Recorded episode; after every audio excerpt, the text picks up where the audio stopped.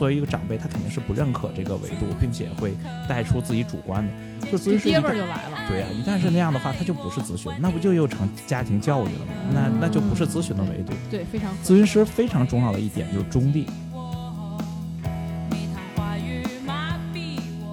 除了这些以外，还有一些行为疗法，比如催眠，哟，催眠是是真的可以催眠的吗？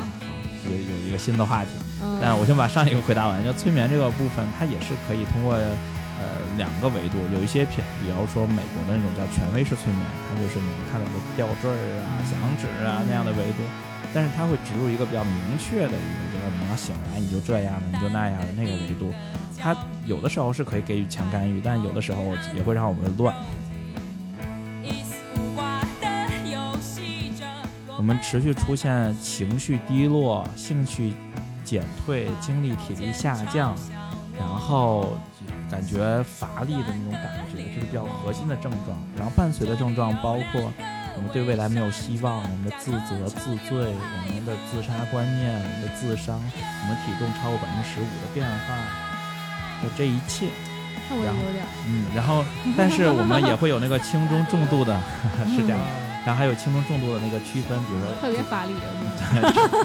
主症状加次症状什么的那些，然后我们有一个持续时间，就是在两两周的时间。我们是这么想的，在系统家庭的理论中，我们认为，就在系统中这个比较弱的那个人去改变系统是非常非常难的，是，他是没有办法去能够干预到他们这个强势母亲的这个维度的。但是很重要一点就是，我们可以尝试改变，改变成我们理解母亲的那个部分，你可能就能跟他谈。我理解，但是有一个更加让我心里受不了一点，就是我能感受到我母亲，我母亲在变弱。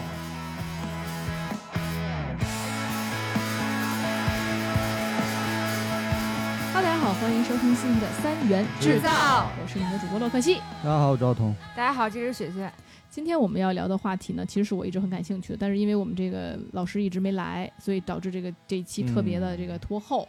但是为什么关注这个这个话题呢？因为其实觉得自己心里有有一点什么问题吗？当时这个呃医生呃老师这个认识的时候，契机就是因为我认识北医六院的医医生，嗯就北医六院众所周知是精神病医院啊，啊，就是他呢，当时我也是觉得自己有点焦虑，而且我也确诊了有轻微的焦虑症，嗯，所以呢，我这个人就喜我觉得就不止有点焦虑，有时候还躁郁，没准有点就是情绪。躁郁躁郁是对的，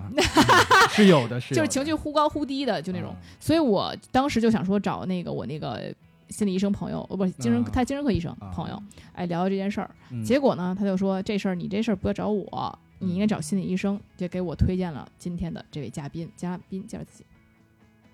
，Hello，大家好，我是祝星辰。哎，就是我们的星辰老师。哎然后今天还有我们的这个小乔作为我们的飞行主持。Hello，大家好，我是小乔。哎，小乔大家也很清楚啊，就是很也听过之前节目，大家也都知道，心里也是不是特别正常的一个人。老被洛克西 Q 的那那个人啊啊，对，所以就是大家心里都有问题的，大家就是今天来治疗一下。对，得齐聚一堂。就是当时我是觉得挺焦虑，是因为我跟我父我母亲的关系比较紧张，她可能是控制欲比较强的一个人，然后很强势。啊，对于我来说呢，可能呃压力会比较大。在一起的话，经常因为随着年纪不断增加，但是我妈的控制欲并没有减少，那就可能会很很紊乱吧，心情很紊乱。但是我想知道的一件事就是，首先当时。呃，我这个朋友叫悠悠吧，悠悠这个朋友之前也跟我说，说这个东西不能找精神科医生，那必须找心理医生。那很多人可能不知道这个心理医生和精神科医生的这个区别。咱们星辰老师能不能介绍一下？嗯、好，那非常感谢邀请，也非常感谢大家耐心等待，我们花了很多时间约到今天，很不容易。OK，那刚才那个问题特别好，就是很重要的一点，就是目前很多人都认为说心理医生跟精神科医生是一回事儿，嗯但其实它是完全不同的两个东西，而且在国内目前的一个体系下是没有呃没有心理医生这个东西的哦，啊、那怎么叫什么呢？啊、我们管它叫心理咨询师和心理治疗师。那在国内目前的体系下，精神科医生是唯一有处方精神科药物的一个，就更全面处方精神科药物的这么一个情况。他也拥有诊断的权利。所以你们说什么躁郁呀、包括刚才说轻度的一呃焦虑等等，这些都要由精神科医生去诊断。当然，我们的神内的医生。我们的什么其他的一些内科的医生，包括一些急诊医生，可能也会可以做这样的一些诊断，但他需要呃去进行其他的精神科专专科的受训，增加他的职业范围等等。所以从医生的序列来说，只有精神科医生，而心理治疗师这个东西是一个医技，你可以理解它跟影像检验。那样的那样的，呃就是医务人员是一样的，它叫做医疗技术岗位，所以它不是医师，它是医技。那那这艺伎，自 己开玩笑 OK，那嗯，是你还真认真解释，真的。啊就是医技这种这种岗位，就是相当于是被医生所管理的。那那叫做，如果医生认为你是可以做心理治疗的，医生开取的，呃呃，就是处方里面写着行心理治疗，那他他才患者才可以拿这个去找心理治疗师进行心理治疗相关的部分。所以现在目前的医院，因为之前的大家的受训都是医生的背景，所以很多老师慢慢的去做心理治疗，是因为他有医师资格证。嗯他是临床受训，但是他之后又辅修了心理，所以如果你要是直接是心理进来的话，你只能做心理治疗师，永远做不了医生，所以是这样。啊，然后心理咨询师呢是人人力资源跟社会保障部去下属的这样的一套职业体系，你可以理解为就像那些营养师啊、什么社工啊那样的，它是一个一个一个体系下的。但是又因为这个行业，可能你们也知道一些，就是之前比较乱。嗯，是嗯，鱼龙混杂的，所以在一九年的时候，我们国家取消了心理咨询师认证，所以现在你们可以认为有心理咨询师证书的，就是就是那些人，然后所有新的人都没有了国家级别认可的心理咨询师的证书啊，那不是谁都可以去当吗？就没有这个资格啊考试了。是这样的。就现在出了那么一些情况，比如说中科院的心理所，比如说中国心理卫生协会等等这样的一些。呃，叫做组织类的单位，他们自己去搞了心理的培训，也包括咱们比较 top 的一些呃互联网的机构，比如说简单心理、一心理，在他们自己的 app 上有自己的心理的培训，当然也有像线下的那种，比如徐凯文老师的大儒心理啊，或者为民心情啊那种，钟杰老师的那种，就是北北大的那种心理系下来的那种外外面的公司，他们也有属于自己的呃咨询师的培训，但这些培训结束以后，只能在他们自己那里去职业和工作，哦，因为他出来以后，可能互相之间是没有什么认可的机会的，所以一般这样的培训都是他们，你可以理理解为前店后厂那种。啊这样的一个维度但是，呃，这就会带来一个比较大的影响，就是很多行业里的就是新来的那种科班出身的，哪怕是北大的学生，嗯或者是中科院的学生，他们毕了业以后依然没有办法从事心理咨询这个工作，所以他们还是得变相的挂靠到各种机构，因为、哦因为对于新手来说，前一百个小时非常重要。就对于医生来说，呃，不，对对于新手咨询师来说，呃医生是 OK 的，医生只要在系统受训里，医生不缺病人嘛。啊你就算是主任带着你，慢慢的你也能够呃独立执业。当你主治考下来以后，你就可以进行独立门诊，那为什么这个一百小时很重要呢？因为没有人，因为他毕了业以后找不到那百个小时的人。哦就你也不会找一个刚刚毕业的，是这样对那没有人知道你是刚新手啊。呃，但不管你是在平台职业还是在哪哪个地方去职业，你所有信息都是需要公开的、透明的。哦这是我们刚才聊的那个跟伦理相关的那个维度，就是我们的伦理边界和职业的边界是非常清楚的。你可以编你自己两万个小时，但你必须出两万个小时相关的证明。但你没有那些东西的话，那平台是不会受呃录用的。就像简单心理这样的平台，它每年录取率也就在百分之三左右。所以我记得，就现在有一些的是那种 volunteer 的意思，就是义工，他就是可能是用这种方式来先争取前一百个小时。嗯，特别好。北师大自己的那个心理的受训的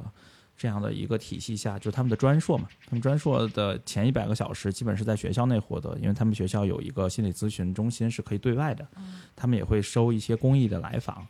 就是可能你说的那种义工性质的，嗯那这些人因为这个项目进来去尝试做几次咨询，对咨询有些理解，而这些新手咨询师们也得到了一些成长的机会。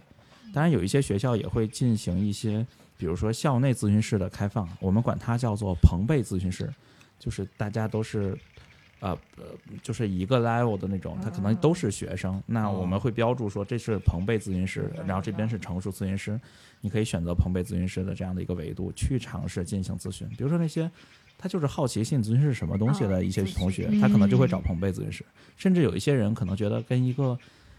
它的议题就像你刚才描述的，可能跟原生家庭有关。嗯那你找一个年长的咨询师，那不就相当于又跟我爸我妈又开始聊一遍？那他要不理解我怎么办？所以他可能找一个同学类似的那种那种咨询师，他会觉得哦，可能他们更能理解自己说的是什么。那您是大概有多少年或者多少小时的这个啊，我从一五年毕业以后就一开一一直在系统系统或不系统的做心理咨询和心理治疗相关的工作，因为之前还是以哦精神科医生的工作为主，在在住院部去收病人、去开药、做这些事情。是医生转行的，对，那你为什么转行呢？嗯，很重要的一点就是，我不知道这个东西能不能播啊。我认为在医学框架下，其实精神科的病人他的患那个复复发率是非常高的。因为很重要的一点就是，目前咱们的一个框架下，康复是没有铺开的。在没有铺开康复的情况下，当你回到原来那个环境，接受到原来的那些生活的时候，你可能就会造成一些断药的可能性。那当你断了药以后，然后没有办法系统的维持在身体的血药浓度，那你可能疾病的那些复发了。呃，对那些情况就又会出现，你可能又会出现一些精神类的症状，你可能又会出现情绪的非常大的波动，然后可能造成二次再次住院的一个情况，所以就会让你觉得很无力。因为精神科其实是一个，在我看来，就是幸福感不是非常高的一个一个职业。他一说说精神科医生只能给人开药嘛，治标不治本，有的时候。是，呃，但是其实也也挺治本的，只是他能不能坚持服药这件事情是由家属去管控的，但是家属不让他服药。呃，也不光如此，因为这个精神病的药物是很贵的，是非常贵。他可能觉得自己差不多了，就别的费这钱了。嗯有人是这样子。心理治疗也是一个长久持续的一个过程。呃，其实它也是需要一段时间的。我们会认为短程的心理治疗应该在二十次左右，然后嗯二十到四十次是一个中程，四十次以上是一个长程。当然，也有一些流派是把四十次以内算成短程，然后八十次以上算长程的这样的一个维度。呃，其实我讲一讲我的这个经历吧，就看心理医生的经历。我当时是觉得心里不太舒服，然后后来呢就去找了一个咨询师。这个咨询师是我朋友的女朋友的咨询师，他说他女朋友做完之后觉得巨好，我忘了多少钱了，但是不低于六百，可能八六到六六到八吧。然后呢是一个呃相当于五六十岁的女性嗯，然后我当时去的时候我就。其实我抱有幻想，就是我第一次去的时候，我起码我不太舒服的进去了，但是我可以心里舒服一点的出来。嗯，但是我出来更不好，心情更不好了。为什么？嗯，因为第一点就是，呃，他让我到的那个时间，就是我很早到，但他并没有到。嗯，呃，或者说他到的那个时间，其实我应该填表的这个时间，然后呢，我当时不知道这个时间是呃拿来填表或怎么样，嗯然后他整个把这个填表的时间呢，就放到治疗里面去了。嗯那我觉得这个时间本来就不应该是。治疗就是治疗，我填表是填表，嗯那我填表花了十分钟，那你这个说实话一小时六六到八也挺贵的。万一填表也是一种治疗呢？好家伙，也可以，但是我当时不这么认为吧，只能说。啊然后我觉得有点浪费我的时间，而何况他，而且这这个医生在可能剩余还有十分钟的左右，他就开始跟我说快到时间了啊，你可以填表了。我说我早到，填表就不是因为我是早到来填表的，想他结果他是晚到，他准时到了，他让我最后再用这个时间来填表，我那我觉得这是这个是不太正确的行为吧。嗯而且他上来也没有跟我说，呃，就说哎你就什么问题呀、然后咱们聊一聊啊。他上来就说啊你这个吧，至至少得来十次。我说什么？呀那你那个表都啊需要填什么内容呢？就写一些你的信息呀、然后你觉得自己什么感受啊，有些什么都有。那个表还不只是一一种表，还还还有那个精神量表。先自我诊断一下。哎，对对对，对你，反正你很多东西，但是因为距离有点久远了，两年左右了，所以我记不太清楚。但是我大概就是觉得这个表绝对不是一个短表，嗯还是个长表。那填完了治疗效果，你觉得怎么样呢？就是我没有最后才填嘛，然后他说你先填着，我先走了。我说啊，对，就这个时间明明是应该是我的吧，然后你你填表你也该旁边陪着吧，你挣这份钱是吧？嗯那你这么时间走，而且对于就是他，我没有把就是认为他把我当成一个病患在对待。你病，嗯咱们有说心理虽然是治治疗师或怎么样，但起码我是一个心理可能有些问题的人。就你起码一些行为，你应该照顾到我的情绪，嗯对吧？你觉得这个行为让我感觉到不舒服了，然后你竟然还在在做，嗯然后包括就是他整个过程中，后来有人跟我说，说其实就是你看心理医生，你就是需要呃跟他说，他就什么都不说就停，然后呢呃，对他跟你很少交流。我说啊那我还给那么多钱，我干嘛的呀？就是，而且这个医生并不是说你跟我，比如偶尔给我反馈，他反馈都没有，就是就是他有时候就是说，他说啊，就是啊这样吗？是这样啊，还有找的是专业的吗？呃，那反正挺贵的，而而且呢，也是我就不说哪个平台了，就是也不是说一个小平台，嗯，然后呢，而且是那种不是低档的咨询师，这个价位不是属于，低档的。你看这个岁数和这个哪对价格，然后呢，就说就是他给我最多的回应就是这样这样这样是吗？哦，这样这样是吗？哦，然后呢？哦，就这样。而且是半天来这么一句，就我就感觉在跟空气所以一直你对话在你在单向输出，对，其实还不如找我们聊聊呢。啊，对，就连一点回应都没有，我就觉得这个钱花的很不爽。而就是你开始，你可能我不懂啊，那你我觉得有些东西，呃，你可能嗯啊的，我这可能说第一次都这样，我也行，但是你起码要跟患者建立一个信任度，你不能说嗯，我都觉得你很不负责任，而且就是你又迟到早退的，我感觉就啥呀这是，然后你根本没有在在抚慰我的心灵，然后反而让我觉得这钱花太多了吧，然 后太不值了，还不买条裙子呢，是吧？然后就所以当时我就去了一次，我就说这个我肯定不能再去第二次了。我心想第一次我就够冤的了，我还去第二次那，是不是你太滔滔不绝了？他人家完全没插话的机会啊，没有吧？人家只只能当捧哏。我 不是我就相声的，没有他会那个，我也不知道，就是反正他他哦不他没有你你懂，我这个人是一个。冷场拯救者，就是我是觉得叫冷场了，我还是会继续说。我不希望这场冷下来，他没什么反应，我就继续说。对，其实他是在等对方要来插话，对对，我在等他觉得哎这是什么问题，就是而且我会我还问过他，我说哎您看这大概什么问题？他说没事儿你接着说吧。啊，现在还不知道呢，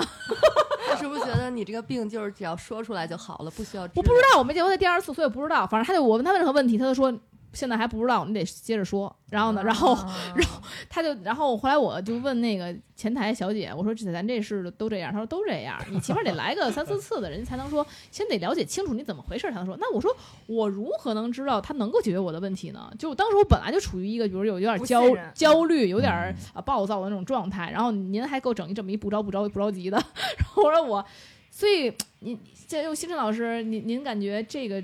是一个非常符合心理医师这个正常标准的这么一个医师吗？我特别想用刚才那个医生或者咨询师的那个话回应嗯你，叫做你可能还得接着说，我现在定不了，因为很重要的一点，就那里面有非常非常多的信息，非常非常多。比如，首先我们可能要统一一点，就是医生这个事儿，他只能在穿着白大褂在医院或者在诊所，嗯，只要他是要做医疗的诊疗这些东西，他就必须得这个样子，因为有精神卫生法规定的。嗯，如果你是心理治疗师，你也只能在医院里边，你在外面心理治疗师是不能干活的，所以你必须在医疗系统内，因为你是医技嘛，嗯对吧？嗯哎，可是它是一个就是工作室，对。OK，、嗯。所以工作室里边做的那个东西可能就不是治疗，我们可以管它认为它是一种咨询，对、咨询是一种服务性质，是一种社会化服务性质的。所以国家的法律现在是这样的，它的写的非常清楚，叫做心理咨询师是不能做治疗的，心理治疗师是不能开药的，嗯精神科医生是默认什么都会的，嗯是法律规定的啊。但是他们会不会，咱们单说啊。那所以，我们心理咨询师能不能做治疗，那是肯定不允许的。但是他如果有医生的资质，他是可以尝试在外面做咨询相关的服务的。嗯所以那我想问一个问题，插一下哈，什么叫做治疗啊？就咱们这治疗包含什么呢？心理治疗的维度其实是在于在医学框架下，你有了明确的诊断，基于那个诊断进行的心理相关的工作。比如说，你目前是一个抑郁状态，或者你目前是一个双向情感障碍的状态，在这样的状态下，你目前的议题更适合做治疗，医生就会告诉你，给你开具行心理治疗，那开药跟心理治疗，在这样的维度下。但是从过程、从里边要做的事情来说，心理治疗跟心理咨询它本身就不是一个维度事儿，就是就像是你说西医在治什么，中医在治什么，它俩的嗯基本系统逻辑是不一样的。所以你问治疗跟咨询有什么区别，我只能说在制度上的区别。但从真正的议题解决，有很多心理就是国外的那个流程叫做他们是拥有诊断权但没有处方权的，我们管他们叫临床心理学家。临床心理学家的这个维度是这样的，他们有些人甚至不会管诊断的事情，他们依然可以把一个人做好，因为诊断是医学框架下的，不是心理学框架下的东西明。白明白了，很简单，治疗听起来跟那个精神科医生是不是有一部分相通就是吃？药没有？对的，是这样，就是心理治疗还是以就是心理咨询的技术为主，做做心理相关的服务，它不是以就是药物治疗的那个那个那个技术为主。但是目前国家的框架下，心理治疗是在在住院的这个维度上是辅助精神科医生去做事情的。就精神科医生去在呃诊断完了以后去开药什么的，然后呃心理治疗师去完成心理相关的工作，是这样的一个维度。所以刚才你的那个故事中，我非常存疑很多事，就是首先这人到底是个啥，啊，就是我听不清楚，有是个树洞，对，一会儿 一会儿让我觉得他是个医生，一会儿让我觉得他是个治疗师。后来因为他在问你几个东西是不是的那个时候，就特别像是个医生，嗯他要给你诊断。那那他在问告诉你这事儿我现在定不了，然后你可能还得多说一点，那又特别像个治疗师。这应该是治疗师，他在记笔记，就是啊他，OK 呃，对，OK，所以他可能在做的是心理咨询相关的工作，但是有一个很明确的部分是刚才能听见的，就是你们不是很匹配，不是很匹配，不是来自于说医生的专业水平不行。当然，你的故事里这个水平有点存疑哈，但是很重要的一点是你们不匹配，不匹配的点就是你没有觉得他能接住你，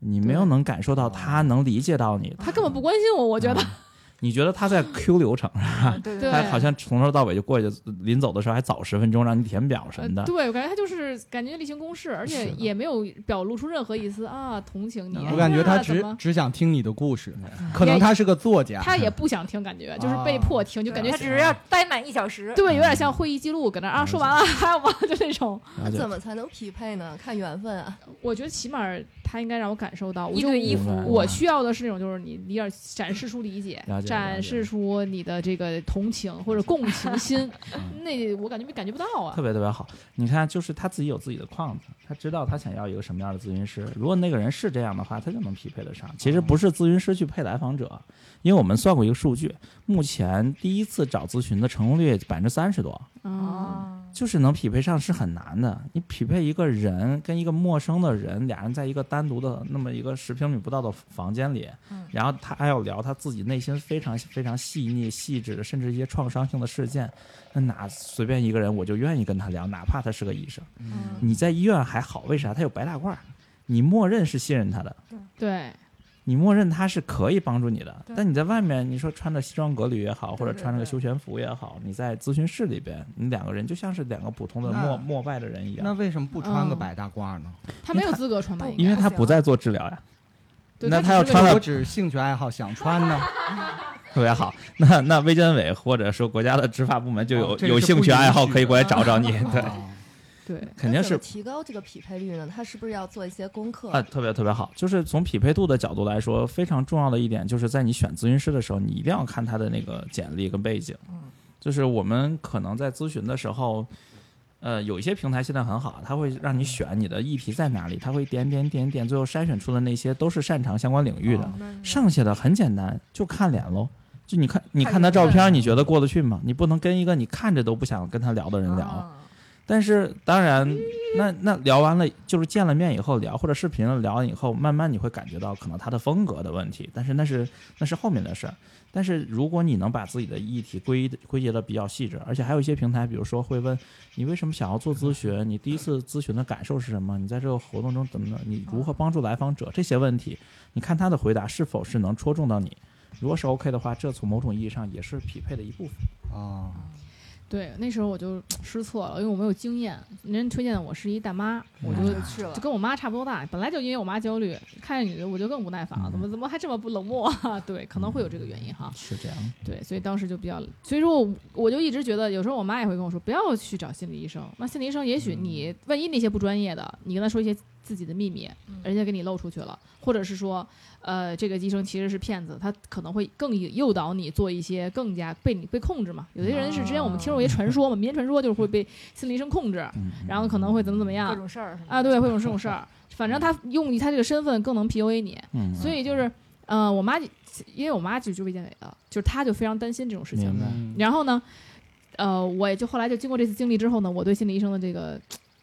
这个印象也不是特别好了。解，了解所以有些心理医生是不是真的是骗子？会不会真的有这种问题明白，我要再次强调一下，国内没有心理医生这个东西，啊？不好意思，不好意思，心理治疗师就是我们一定要规规定好这个东西，不然还是会有点麻烦。因为我们你可以管我叫心理医生，因为我精神科医生和心理治疗师两个证，啊我可以把它攒在一起，管自己叫做引号的心理医生。但我们还是要把它归在目前国内有的职业体系下，嗯或心理治疗师，或社工师，或心理咨询师，或精神科医生这种。那我们现在只是先在心理咨询师的维度聊吧，我们不要把它归到医疗的框架下嗯。就是这事儿是这样，心理咨询师在早年间中国的受训是非常有限的。我们最早的一批，其实那种培训，现在已经在行业内比较翘楚的一些人，他们是来自于中德班，就中国跟德国做了一个叫德中心理研究院，在那个里边培养出了中国第一批的心理咨询咨咨询师们，然后那些人很少，他们现在每个城市能背一个就已经很不容易了，所以那些是非常非常专业的，他们也值得那个钱。但有好多上了年纪的人，他们觉得自己，比如说已经是主任医师了，嗯但他们其实从来没有系统受训过心理，那他们后面只是会经历一些短程培训，但是目前没有办法在框架下，他们是 leader，他们在那个位置上，嗯。他们是可以被认为是专家的一些人，但在心理治疗的或者心理咨询的维度中，他们啊其实还是不如目前最近这些比较系统受训的北大的、啊、北师大的这些学生，他们是非常非常专业的，他们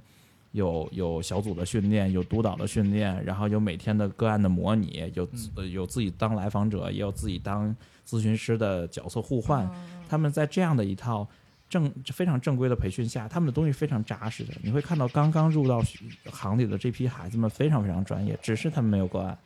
但他们没有关爱，主要是因为没有证，就是这现在是很尴尬。不过今年刚刚现在国家还在那个呃发改委现在也刚刚开了一个职业的那个叫做新职业目录的一个一个意见收集，我们前两天也刚刚把意见提上去，就是对于咨询师尽快的把证恢复，因为好几年了，一九年到现在这也四五年了，孩子们没法吃饭那。我很好奇的是，那有没有可能进行心理控制、心理操控？啊，这个维度是这样的，叫做那种操控的前提到底是主动的还是被动的，这是一个问题。如果他是一个非常非常专业且受训很好的一个心理咨询师，他不会主动去控制别人。如果他要能主动控制别人，他可能就能迟到跟早退，他可能就能在里边 PUA 你，他可能在里边说这就是你的问题，他可能在里边说你不要说了，我不想听，你说的就是什么什么，类似那一种，好像你你非常不喜欢那被打断、被干预、被影响的那个维度，那我们不认为他是咨询师，我认为他根本就不属于行业里的人，因为他们都没有达到那个职业操守的规定，所以一般的咨询师不会这样的。当然，我就说了，由由于我们时代的背景下，我们现在已经除名了好多人了，在中国心理学会的注册系统那框架下，每年都会有伦理投诉，嗯然后我们看到了会处理它，但是由于呃中国心理学会、中国心理卫生协会、中国社会心理学会，还有中科院心理所这四个单位，它都有执行力，所以目前这四个地方也没统一到一个标准下，所以每个每个协会跟学会下面都有他自己的心理师的管控。那他会因为什么被除名呢？比如说，呃，被投诉就是你说的那些呃突破边界伦理的关系，比如说跟来访者发生性关系，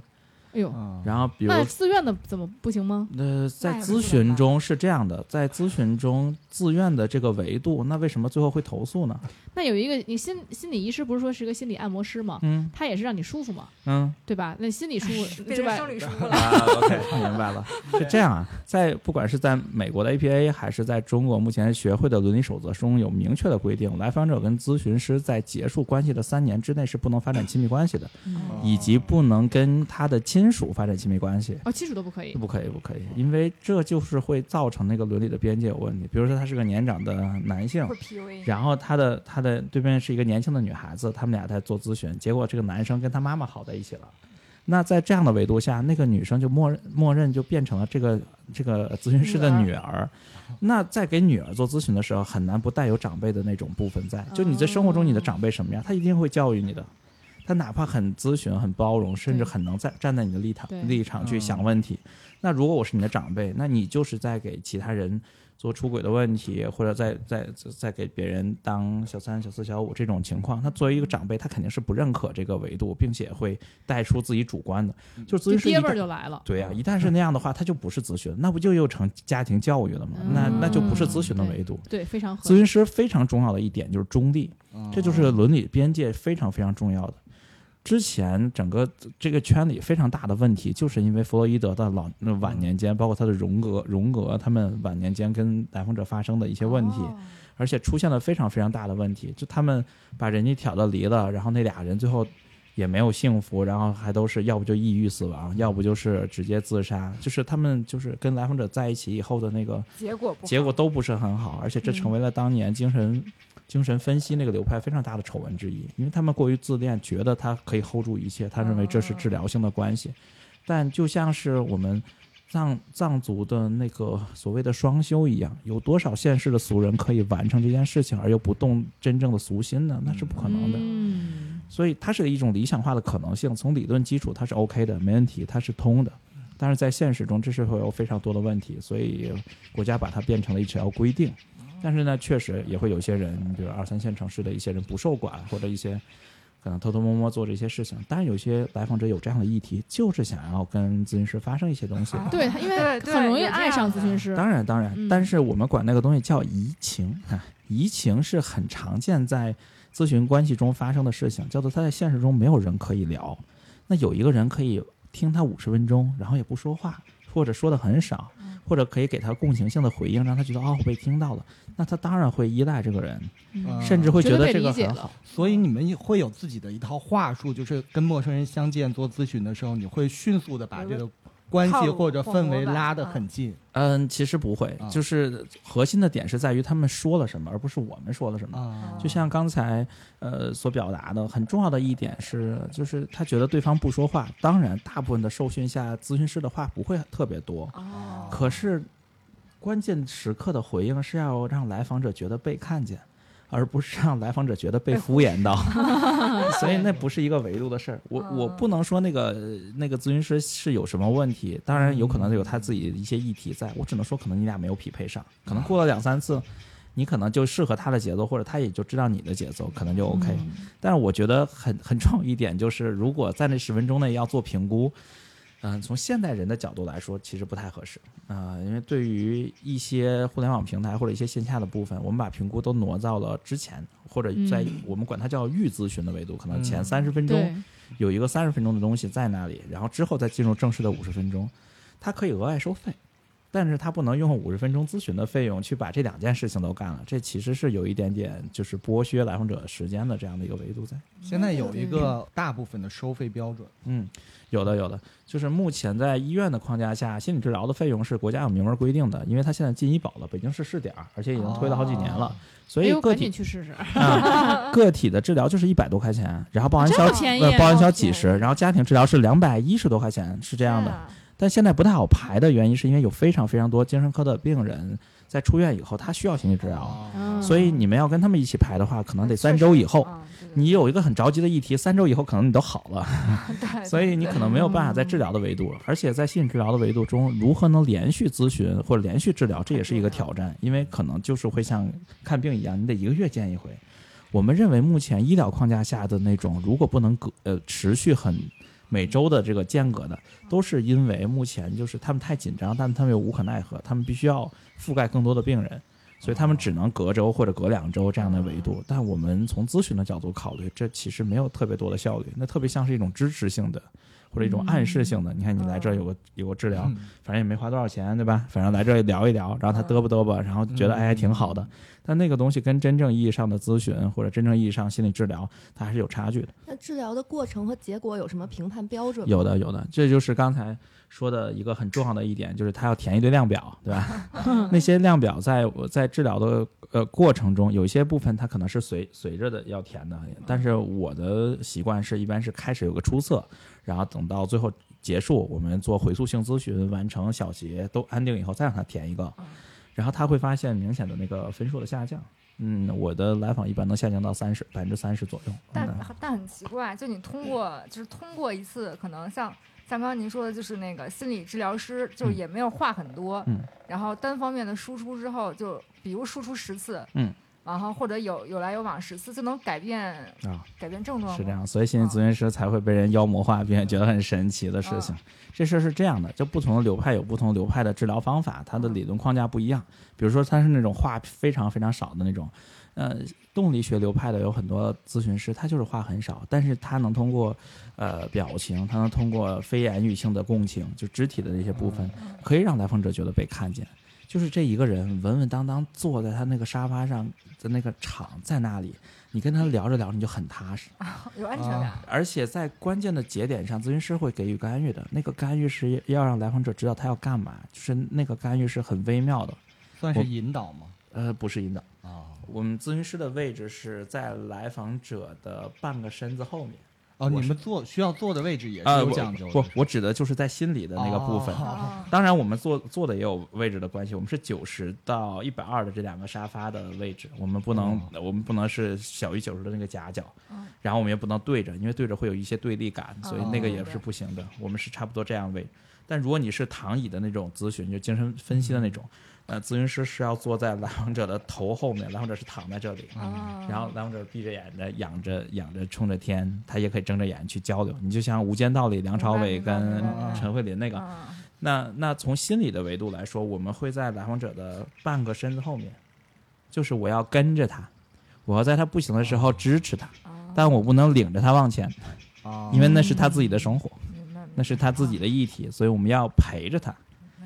所以你的那个描述就是他没赔上，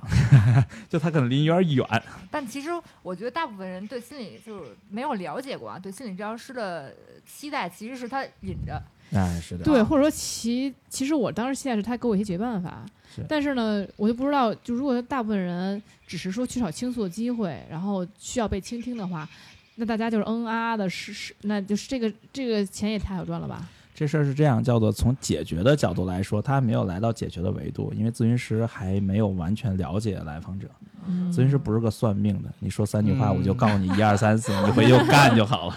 那有一波人用咨询师的名号做这个，叫做情感挽回。啊当然，你看他们很挣钱啊，他们一个一个疗程什么三万九千八，然后保你追回家，类似这种。嗯 他可能就告诉你这怎么做，你这儿哪有问题，你那儿怎么做，你要怎么去追他，现在有。小红书上有这样的，啊，有的，但问题来了，叫做你把他追回来了，然后你你你你你跟他的模式是没有变化的，所以你们在相处的过程中，他可能还会离开，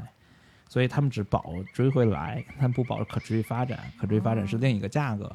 当然，他们也有追不回来的 情保况。结婚吗？啊，对。然后他们还有另外的价格，比如说就是呃持续的，然后他们也有说什么这一个月随便去问去询问的，但你要明白很重要的一点就是那是术，那不是道。啊，那种东西，它是不是就是相当于咨询师介入了他生活，对对，就是他帮你谈恋爱嘛，对对他帮你去嗯告诉你哪儿错了去解决被决。操控了。是啊，是但是那样的问题带来的一个非常大的影响，就是你俩在一块儿以后，你没他了呀，你还是会回到自己的模式，而且嗯你说我做了，哎，我对你不好，我就我就说我就低你半个身段，我就去陪着你。你你本身自己是不舒，你是为了挽回，愿意干这个事儿，但你能干多久？嗯但我觉得这有一个有一个问题哈，嗯就是有一个道理，就是从这中间体现出来了，就是说，难道每一个人都能用类似的方式追回来吗？也就是说，有一些人是都会吃这一套的，因为你不可能说你跟你什么量身定制啊，就这套啊。嗯对，我觉得大部分人还是会吃同一套。嗯，明白。嗯，不是他们每一次都能成，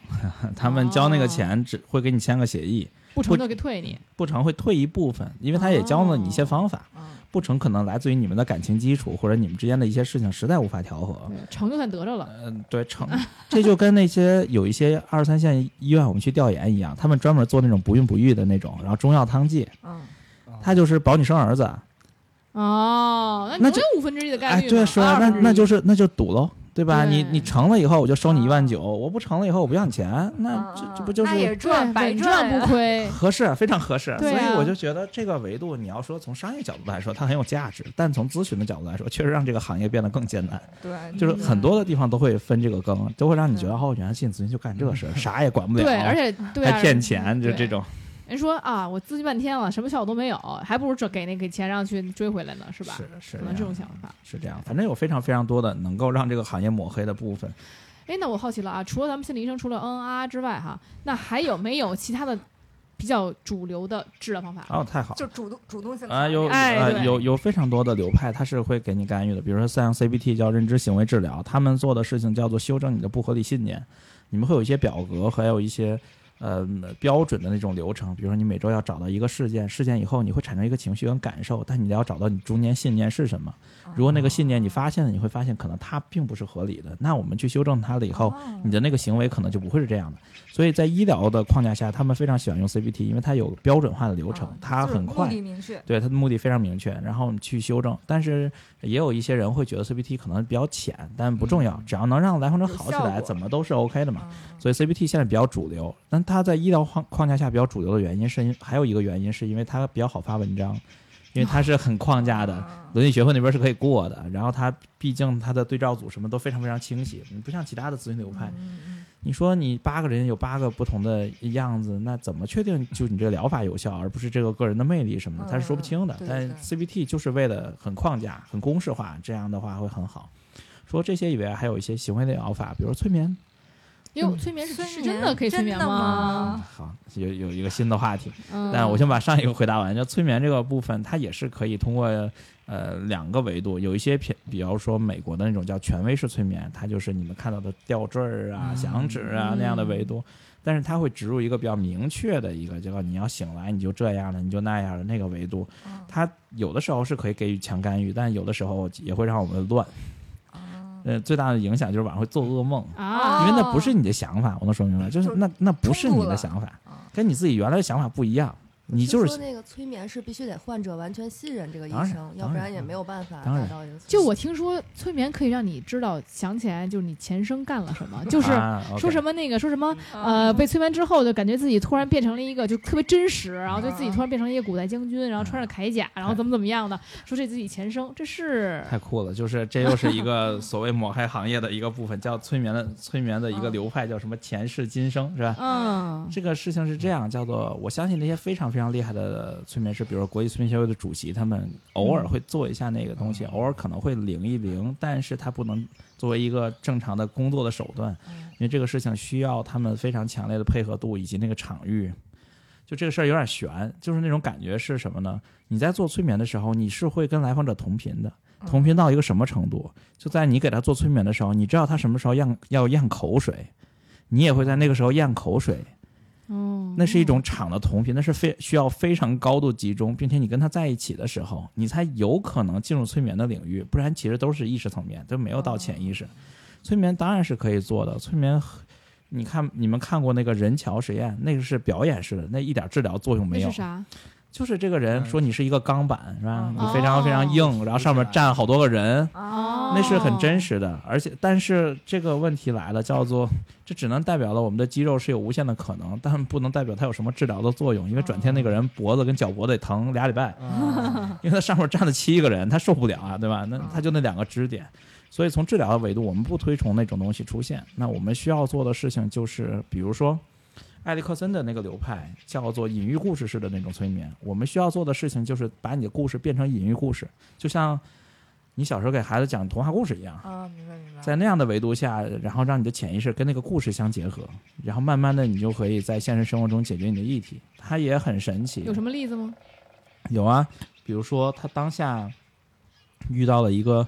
很强烈的什么分离，就是他不知道要跟他继续还是要跟他分开，嗯然后什么异国异地，类似反正就各种类似的问题。比如说他可能要有了新的生活，或者你们俩有一个异异地的城市什么的。嗯那我们会根据他的一个维度，可能进行一些呃，比如说隐喻故事的描写。那很常见的就是一一那个一条呃一条小溪上的一个浮萍，嗯然后你再往前走着的时候，你可能能看见瀑布，然后你可能能看见分叉的河流。那你能做的可能只是让这个浮萍顺着它往前流。当然，有可能你到了某一个地方，你的浮萍变化了，变成了一个东西，或者你浮萍上有一只小虫子，它可能有点粘度，把它粘在那里。但时间长了，你还是要顺着这个河流继续往前流走。那可能在这样的隐喻故事下，他会找到自己那个答案，但到底那个答案是什么不重要，不是我的，那是他的答案。但是这个部分对他来说很重要，因为你要疏通他的思维的局限性，因为他卡在那里了。嗯，那让他走下去，顺下去。是这样的，但是他有的时候就会在那个隐喻故事描述的过程中会非常强烈的哭泣，但他还能在催眠态里，他出不来，就是他不会醒，但他就会在那个潜意识中就是哭哦。哭得非常非常伤心，因为他不想走，他真的不想走，他就是要卡在这里，然后他醒了以后，他会觉得啊，因为我想卡着我，他才在我这里。因为我一旦走了，我们就要面临选择。他就因为梦了一小浮萍，然后就哭的不行。哇，他会得到一些答案。当然，嗯这很、这很重要。哦人其实很重要的一点是他不想让自己清楚，人很厉害。在后现代的那个疗疗法叫叙事治疗中，我们嗯人是自己的主人，所有的解决问题方法都是他自己。就很多人很清楚，但他选择的方法就是不清麻楚，痹自己。然后不清楚多了以后，他就觉得自己真的不清楚。哦就像这逃避嘛，对这个部分最聪明的是孩子嘛，就是有好多孩子抑郁症，你看现在非常高发，你青少年这白皮书出来了，现在都百分之二十、百分之三十的这样的维度，非常高啊？非常非常高，在学生的一个框架下。但为啥呢？有的有的孩子很清晰，就是当我们咨询的过程中，你会发现，他只要抑郁了，他爸妈都陪他，哦，嗯他爸妈就在他身边，然后他爸也不不应酬了，他妈也不搜手了，啊，嗯，然后他爸妈也不吵了，就一切都以他为主。那为什么非要抑郁呢？发个烧不好吗？发烧那不吃个药，他爸就说吃个药，对啊然然后饿了嘛，对吧？然后就只买一个就完了。对，然后我们学校学生还有什么样的，就是说自己抑说自己抑郁，他其实然后那个要去外地还要回家什么的，其实去外去外面约去了，嗯然后然后然后他旷课什么，老师根本就不敢管他，也不敢让给他低分就基本上那这种那这种都是假抑郁。但是他真的有那个报告啊出就来就，抑郁，它有一个标准嘛，就什到什么样会会判定他就是抑郁。当然，而且他那个量表也是可以作假呀，呃是量表是主观评的，就是嗯量表不重要啊，这事儿这是另一个需要科普的事儿。嗯，就是我先把刚才那个事儿讲清楚啊，因为他那嗯只是一半儿，后一半儿叫做他只能通过抑郁让他爸妈在一起，他只要好起来，他爸妈就离婚，啊，所以他必须要抑郁。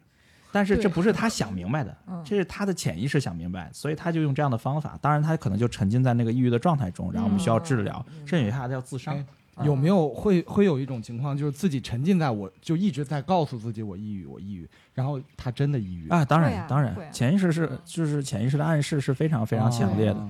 啊催眠其实从某种意义上也是暗示的一种，啊所以暗示是没有任何问题的。然后就回到刚才说的，抑郁这个事情，它是一个叫做在医疗框架下的词语。我们有这样的一个标准，在 ICD 十的那个就是国际的诊断标准中，我们认为我们持续出现情绪低落、兴趣减退、精力体力下降，然后就感觉乏力的那种感觉，这是比较核心的症状。然后伴随的症状包括我们对未来没有希望，我们的自责、自罪，我们的自杀观念，我们的自伤，我们体重超过百分之十五的变化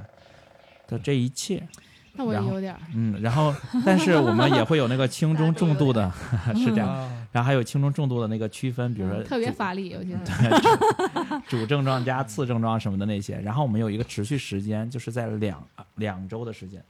在两周的时间内的大部分时间都这样，不是我们偶尔，比如说我们让老板罚了一下、骂了一下，啊那我可能当天就是很抑郁，对对，那我今儿上班白上，对吧？那我肯定难受，但是明天我就好点儿了，那我觉得那是 OK 的。那我要每天都被骂，然后持续一个月被骂，这种算是这种算是嗯，就是偶尔的抑郁。你老板都得抑郁了，每天抑郁了 我觉得 HR 该找你，主要是每天都挨骂，这怎么怎么还不找你？嗯，嗯我觉得那是那是另一另一个维度，就是嗯我们要持续时间够，我们的程度也要够，就是我们自己可能可以给自己评个分，比如说我们有一个正常的波动情绪，嗯然后我们超过了异常的波动，比如说是负十分就是非常低了，嗯。那我们比如说正常波动能到负三是我们觉得能接受的，那有的人可能能到负四，有的人基线就负二，有的人就是天生基线就偏荡一点，他就是整个人丧丧的，他他不抑郁，啊，他常态就是。对他常态就是那样，那你非说小王子嘛，嗨了就不正常 了。你非说他那是抑郁，那只能代表他你想把所有人的基线都拉到一样的，嗯那根本就不可能。对所以那也不算抑郁。而且还有阳光型抑郁，嗯，这都没事儿，然后事儿还挺大。这些都是还有包括什么微笑型抑郁，这些都是社会的一些所谓的小的那种小绰号或者小的一种总结，但在呃治疗的框架中其实是没有的。但这样会更好的被人。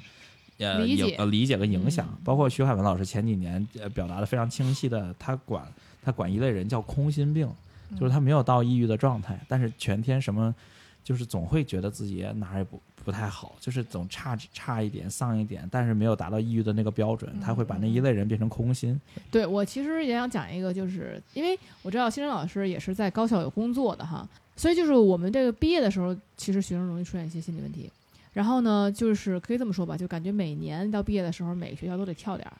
但是呢，我们班也有这个明显自杀倾向的学生，因为我是他们班主任嘛，不仅讲课还当班主任。然后我们班就是我答他答辩的时候，我是他答辩老师。然后呢，我看了一下他答辩时候完全正常，该教什么东西，讲写论文什么都是很正常的，完全没有任何事情。他也我也问他的就是我们班学生，他也不谈恋爱，然后也没有什么其他的，就学习也没有什么问题，毕业没有问题，找工作呢也就是他升学已经找好了，他不存在任何地方的压力，他就是追星。但我感觉他塌房也不至于，嗯，造成精精神问题。但是突然之间，有一天他就跟就报警了，就跟警察说：“我有罪，我要自首。”然后警察就过来查，说看什么情况。然后呢，结果发现这这个他没有任何违法乱纪的情况。然后呢，这还是个女孩子哈。然后这个时候我们就觉得他这个精神状态可能有问题了。然后就辅导员就一直二十四小时陪着他。结果突然之间，他就拿了一个玻璃瓶往地上一啐，抹脖子。嗯，然后呢，这个时候这个当然了，辅导员已经看到了嘛，就赶紧紧急手快给摁住了，就说这时候就刻不容缓了，就家长赶紧过来接他，因为他在家的外地人。然后呢，然后又拿绳要勒自己什么之类的，就是非常突然。然后我知道这消息之后，因为我知道这消息已经是几天之后，因为我们当时在忙毕业的事情，都是辅导员在管这个事情。然后呢，家长来了以后，直接送到北京安定医院，这个进行一个分析。之前就是医生的意思，可能也就是突然的这个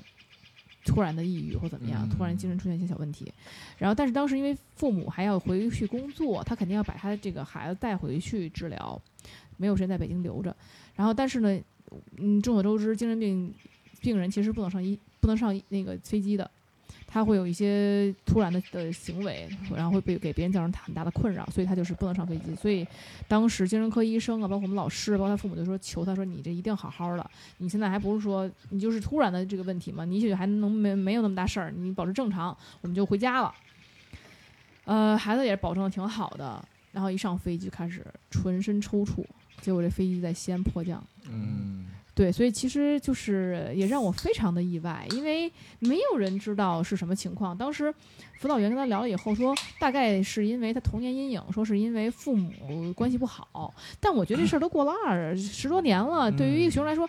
真能突然就在毕业期间爆发吗？而且我也不知道这个，而且跟他这个什么所谓的说我我他有罪呀、然后包括一些要自首这些行为，感觉也跟家庭联系不到一起去。嗯然后看到了前世，所以就是，嗯，啊，当然这个事情还是很很很悲伤的一个事情啊。嗯我觉得就是，呃，对于我来说，作为老师来说，因为我就是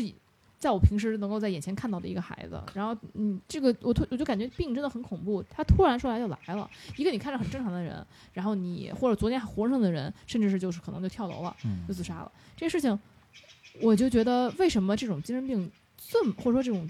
精神，不管是心理还是精神的这个病这么的可怕，或者这么的突然？嗯特别好的一个分享。首先，我刚才听你分享的过程中，我就开始担心有没有 有没有伦理的问题，就是有没有有没有被允许等等。当然，我还是我还是觉得，就是之后可以尝试跟跟他交流一下，看愿不愿意把这个部分去交流在这个平台上，因为这还挺重要的。嗯因为这这就像是咨询师很少去出平台的相关的部分一样，因为有些东西可能会让来访者产生一些连接，哪怕是很虚的东西。但是，嗯，如果你给他做过咨询的时候，他会觉得啊、你是不是在说我的故事？嗯你是不是在聊我的事情？哦，原来你在外面会说我这些事情，那所以那个边儿很重要。就像我们刚才说的那些边界，比如他迟到早退这个事儿，这个是很嗯根本的边界问题。因为这五十分钟就这五十分钟，你五十分钟能在这里，这个应该还好，因为为这个是在我们整个就相当于有一个小通报嘛，因为会担心这个东西影响到其他人，或者会让大家引起一个注意、一个警惕，所以整个是事情发展是有通报的，啊，了解，所以就还还好。所以在你们嗯框架下 OK 就行，因为这并不是我在提出的案例，嗯所以我可以陪着跟你们一起分享一下，这个是嗯没有问题的。这事儿是这样，叫做听起来它有一个班机的事件出现，但我们并不知道。嗯就是你说童年阴影那个事儿是一个事儿，你说塌房那个事儿可能是一个一个一个事儿，我不知道有没有。塌房我其实是自己分析的，因为他只追星，他没有什么其他事儿。哦明白了。但是我感觉大家都说不会，因为他很理智追星，不会因为这事儿。好嘞，明白了那谁不知道？啊。那每个人都有秘密嘛，总有一些你不知道的事。所以很重要的一件事情就是，他可能寄托点就是这个故事特别像是有一个东西是他最后的稻草，崩塌了。呃，然后当他嗯呃失去了以后，可能就不行。所以有很多人，其实你搭的高楼什么的，底下就有地基，就是一根牙签，嗯但那个牙签很粗，它可以让你们在那上面待得很好。但一旦那根牙签倒下来，可能一切就都不一样了。很最常见的就是小的时候跟家呃跟隔辈儿的生活在一起，然后在陌生城市打拼的一些北漂的人们嗯，一旦听见老人离世了，马上就呃辞喽。对，我回老家了，然后后来哎呀懊悔，我不能怎么样，但是回老家最后过得也挺好的，就是那就是他那个稻草，或者那就是他那根。牙签，嗯。他一切的支柱是因为他的那个家里的关系在那里，他愿意回去怎么样，或者他有一些泡影，所以回到当下的这个例子，我们并不知道他那个扳机事件是什么，但我嗯相信他的那一切都是不稳的。所以，当然，我们可能在表现上，并且像你们说的刚才量表，如果那个人就向好性填写，现在啊目前的一些量表其实还没有做到那个那个测谎分很高嗯，但现在高校有一些自研型的量表，它已经有谎谎言分或者叫做掩饰性分数，我们可以明显的感受到那就是假的，我们可以过来叫他聊一聊，这没有问题。但是，一般医学的框架下的一些量表，你向好填还是还是可以的。嗯所以在这样的情况下，嗯、有些东西就是会让我们看不太出来啊。然后那那它可能会让我们觉得很突然，但其实这是一个很持续的过程。当然，你说的那种突然性的事件也有，比如说那种突然间的创伤的一种闪回，我们管它哦叫做、呃叫做 PTSD，你们可能知道哦创伤应激。我们现在好多人都会觉得好像我们是创伤应激，但有可能你刚出现那个事儿以后发生的一些情绪或身体的反应，那个叫做适应性障碍，那是对当下我们创伤应激至少要在半年以上嗯，就离那个事件半年以上，然后出现的，然后两年以内是这样出现的事件嗯才算是那样的一个维度。它最主要的一个部分就是闪回，就会突然间想到当时创伤的一些事件。突然想到创伤时发生的场面，或者听到创伤时的声音，然后造成一些明显的情绪的反应。常见大的灾难性地震呐、什么海啸啊，嗯对啊，这样类似这样的几个情况是存在的，包括天津港之前的那个嗯比较大的事件。嗯所以在在那样的维度下，那很有可能会出现比较突然的这种情况。当然还还有一些比较特殊的，比如说它有物质成瘾性，比如酒，嗯，比如毒等等类似或者成瘾性物质，那他们也会有一些闪回的部分，甚至会有一些这种突然间的精神病性症状的爆发。呃，多见于戒断，就他没有没没有能持续给或得到这项东西的时候，所以它它不是突然的，但但它其实是我们没有发现这也是嗯目前国家特别想要早点筛，可你看筛完以后那个数据，就让我们有点害怕了，但其实确实现在就是这个样子。会不会人很多？会不会有某一类人群，就特定的人群，嗯。或者说某一类特定性格的人群，会有心理疾病高发的有的有的有的。个这个。爱人。有的，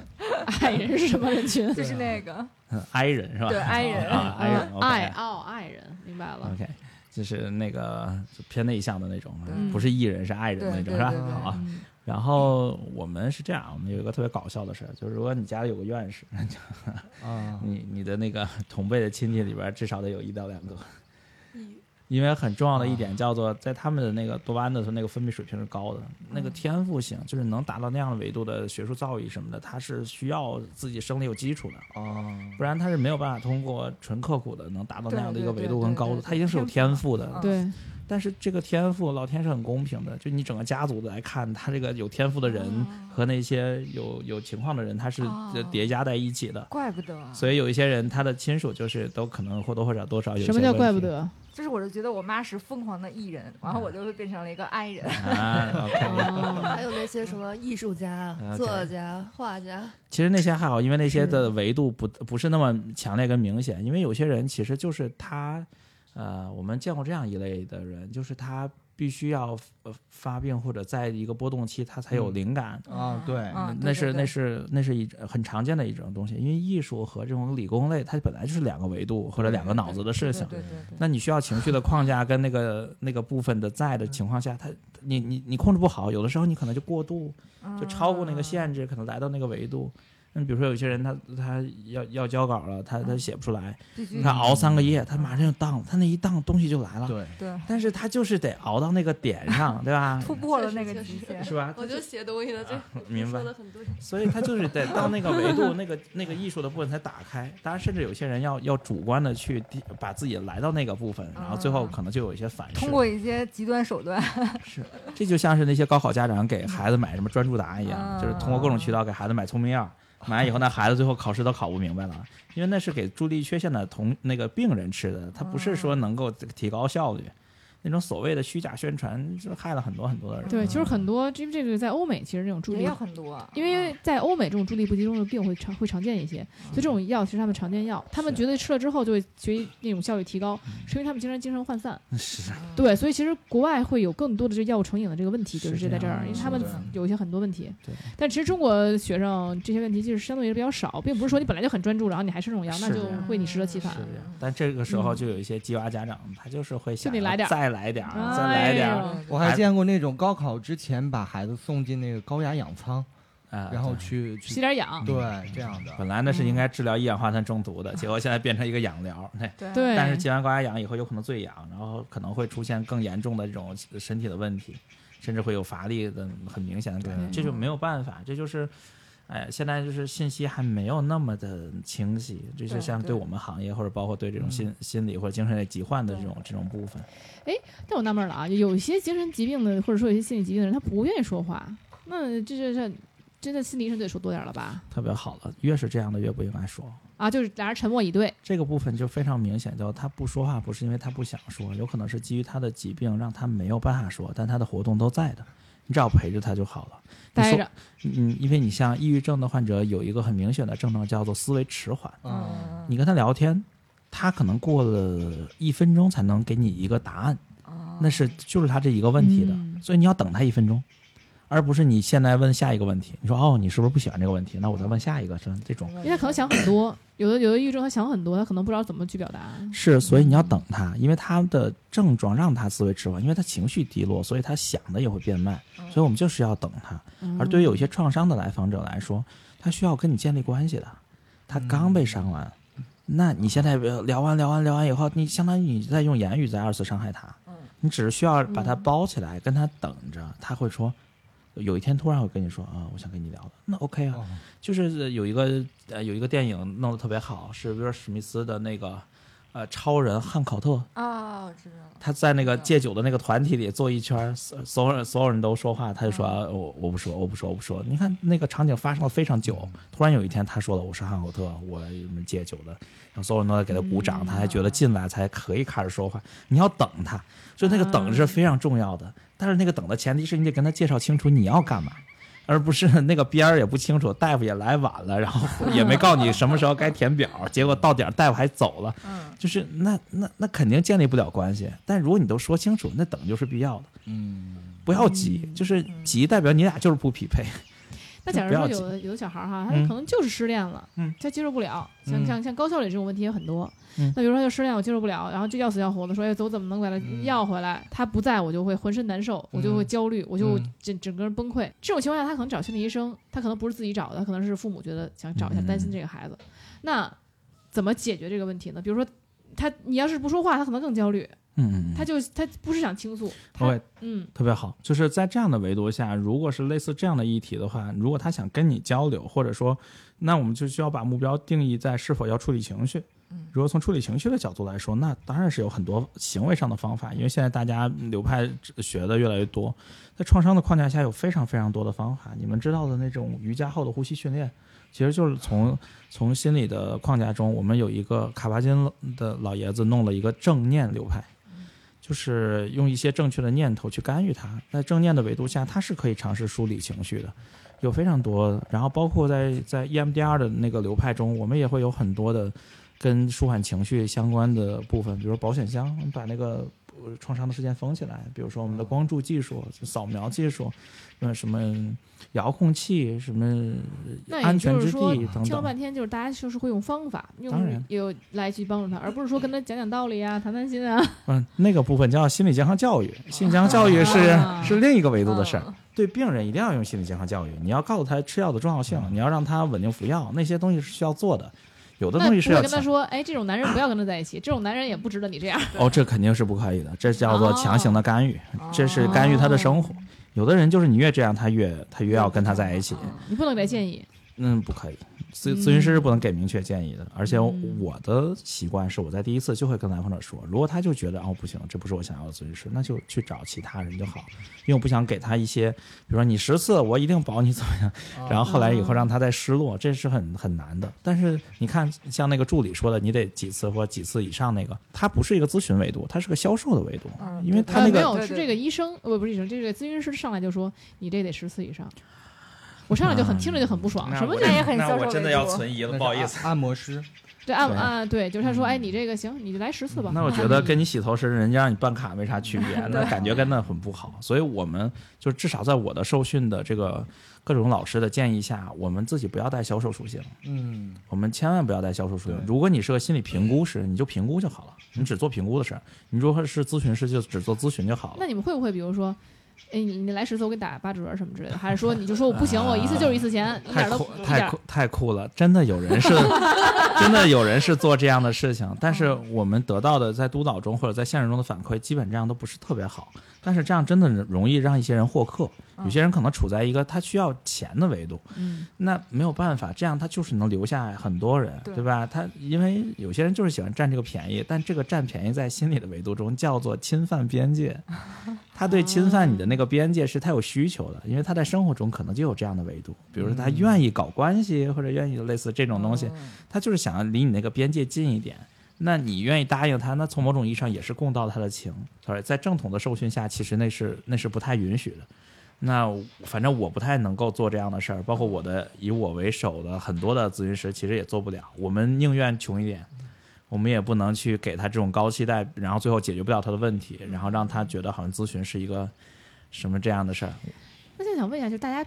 现在市面上也好，社会上也好还有学校里也好，可能嗯分类我们可以讲，就是遇到的其最多的几种心理问题是什么呢？啊，那很常见，那是情绪的问题。比如说他就是有明确诊断过来想做咨询的，那我们都都统称他是情绪问题，因为他在医学框架下得到诊断了。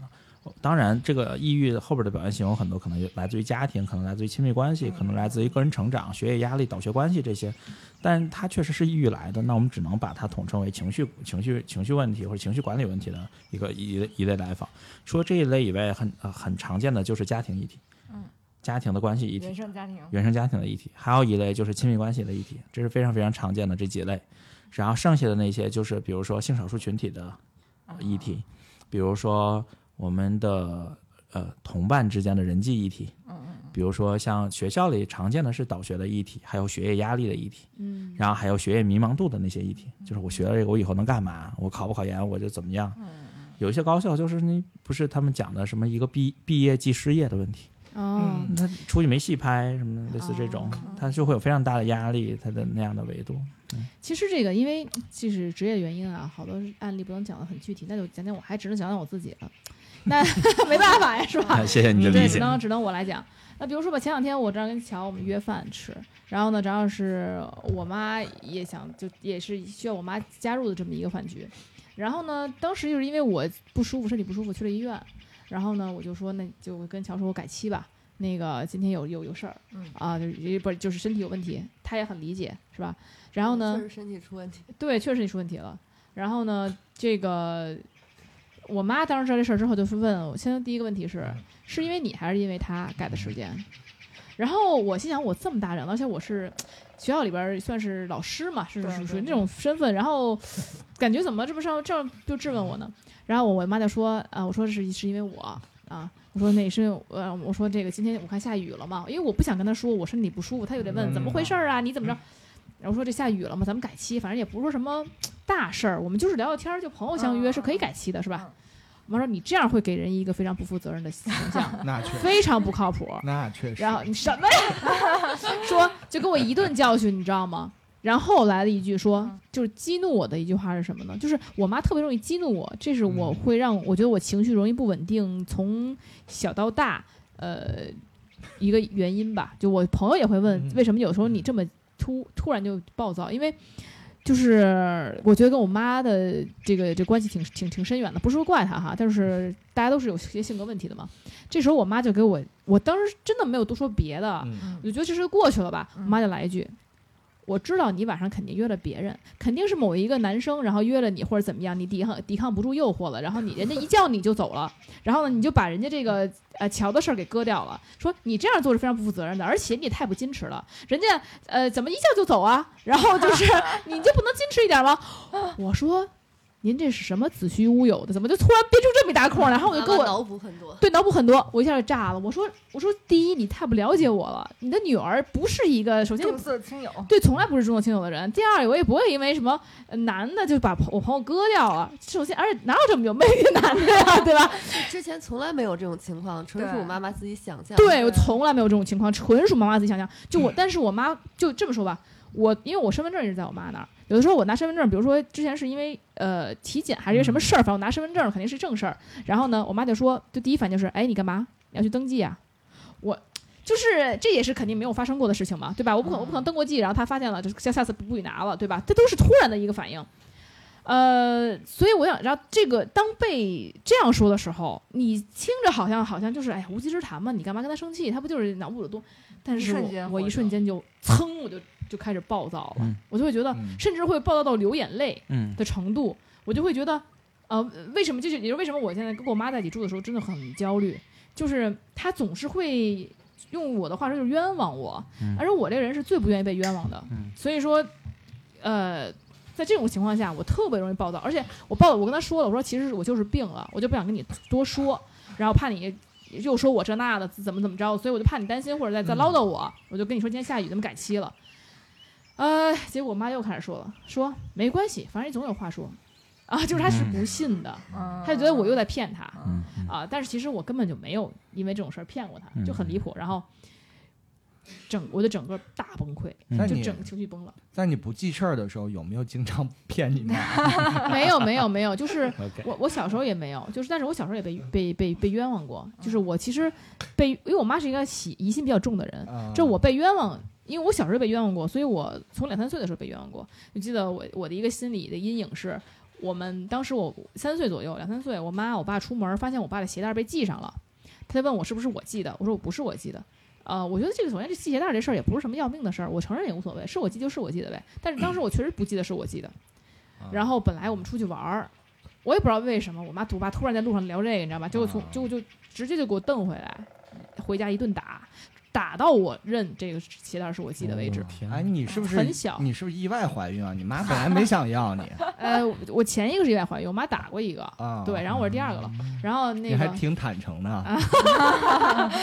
就然后嗯然后，所以我当时就是我童年阴影就是被冤枉，所以我到长大之后，我最讨厌的事情就是被冤枉，我就最需要的事情就是被理解。明白。对我就可能有人说你是因为是因为你一直没有得到理解，所以你才会更想要理对解，对啊。所以有人问我说你为什么会暴躁？就是我有时候暴躁的点就会突然暴起来的原因，是因为后来就后来我的好非常好的朋友跟我就参透了这一点，嗯说是因为，如果身边的人都理解你，比如一个人跟你吵架，但是其他人都理解你的时候，你绝对不会暴躁的，你就会非常，嗯，反正别人是理解的这个事情，这事情你做错了，那我就会非常安安安定。但是当我身边的人有其他人站他身边了，我会疼就起来暴躁，因为我顿时觉得我不被理解，就是。能懂吗？其实我要的并不是这件事情谁对谁错，或者要的是你要怎么怎么样，而是我特别需要理解这个东西。嗯当我觉得我自己做的是完全正确的时候，你如果不理解我，瞬间我就会爆。嗯这就是我现在童年阴影造成我现在性格的一个很大的问题。有人说，比如你在外面跟人吵架，有时候我人还吵架，吵架其实并不是说可能旁边人都说，哎，你不要理他，他有问题，可能我就不吵这个架了。但是如果大家说，你看你错了，我就要掰扯清楚嗯这件事到底谁错。所以呢，就是我就会，嗯，所以现在我觉得变变了一个偏执，就是我那么需要别人理解，但是别人就会觉得你怎么这么，会有点 cheap，就是人家你就我就是很高冷，你爱怎么样怎么样，我不解释，对？吧？但我是一个因为童年阴影导致，包括现在经常被我妈这种。我就是没有来由的冤枉的这种这种这种心情，嗯就然后导致我现在变成这种一个心态。那你这个是要怎么去处理呢？或这是一个什么毛病呢？突然变成问诊了。OK，是不是需要跟妈妈好好谈谈？我我这他这么年代，我跟他谈过很多次了。嗯你如果怎你也不是不认识，你也不是不了解，嗯解决不了。解决不了。了解。我想问，就是我刚才一句话没说，对吧？对、嗯，你在看着我一直在聊这些事儿，对吧？对，你跟我刚才这一段，你的感受是啥？我觉得你是理解的，我觉得你，我觉得你是在站我这一边的。为什么？我觉得眼神和你的这个，因为你的姿态是向前倾，嗯然后我觉得你是一个倾听的状态，你没有背着手，比如说我我聊着聊着，哎，你你把手一抱，往后躺，往后往后靠，这就是我觉得咨询师一个非常的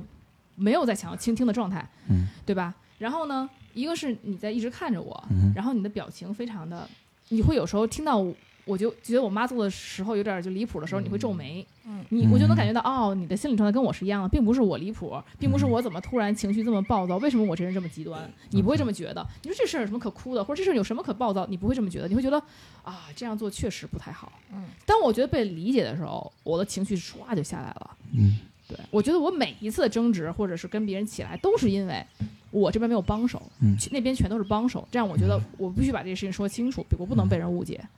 对，了解，你看，就是这也是一个我没说话的咨询哈，嗯，跟他经历的是一回事，对，但是他的反馈是不一样的。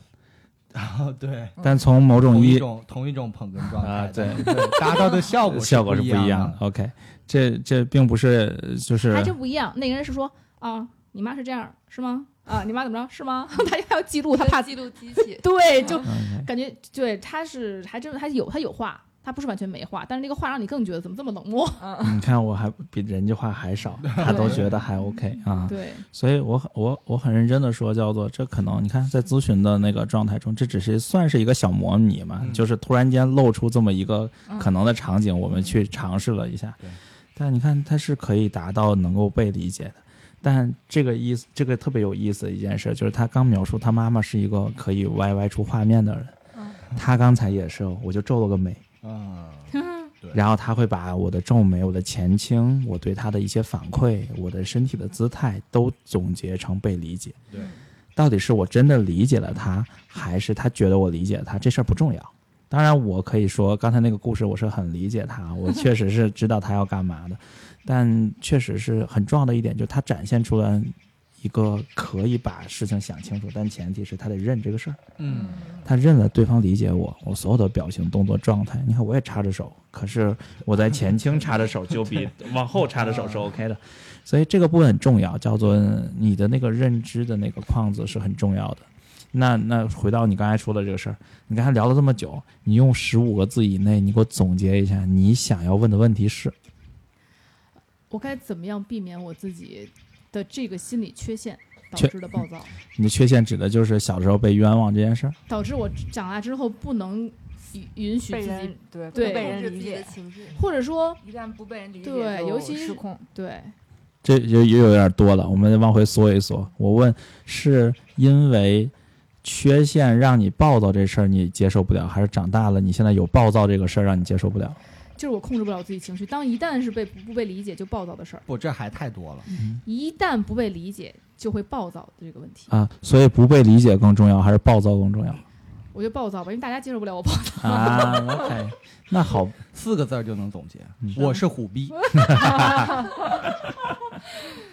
OK，粗俗，不要理他。OK OK OK，我觉得还还挺有意思，就是就是暴躁这个事儿有很多办法解决，就是我们刚才有很多情梳理情绪的方法或处理情绪让情绪更稳定的方法都有，但你会你会发现，随着你处理情绪或者你能用那些方法练习的时候，有些东西是会往上顶的，那是我们心理咨询要解决的事儿，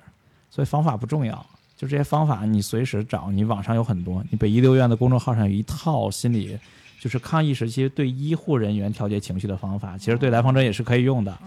都可以听一听。当然里边有一些人的声音可能有口音什么的，有些人会吐槽或不接受，但没有关系，就是你听一段你觉得 OK 的就可以了。但是我怕我这个不是长期的，我不会说一一直暴躁啊。比如这一天我都在暴躁，那不会，嗯可能就是它嗯一瞬间层就起来了。当然，当然，这个事儿就是这样，叫做你要你要控制的那个情绪是情绪起来的那个度，还是要控制它不起来我觉得还别起来比较好。啊？控制它不起来是吧？嗯，好，那控制它不起来的前提叫做你好像要做一个情绪非常非常稳定的那个人，嗯但是那个稳定到底是因为压抑还是因为你想抒发？哦这个事儿我没听明白我想保存一个体面。啊。OK，所以就是不得不的时候压抑也是 OK 的，对吧？对，那压抑这份情绪用什么去补偿呢？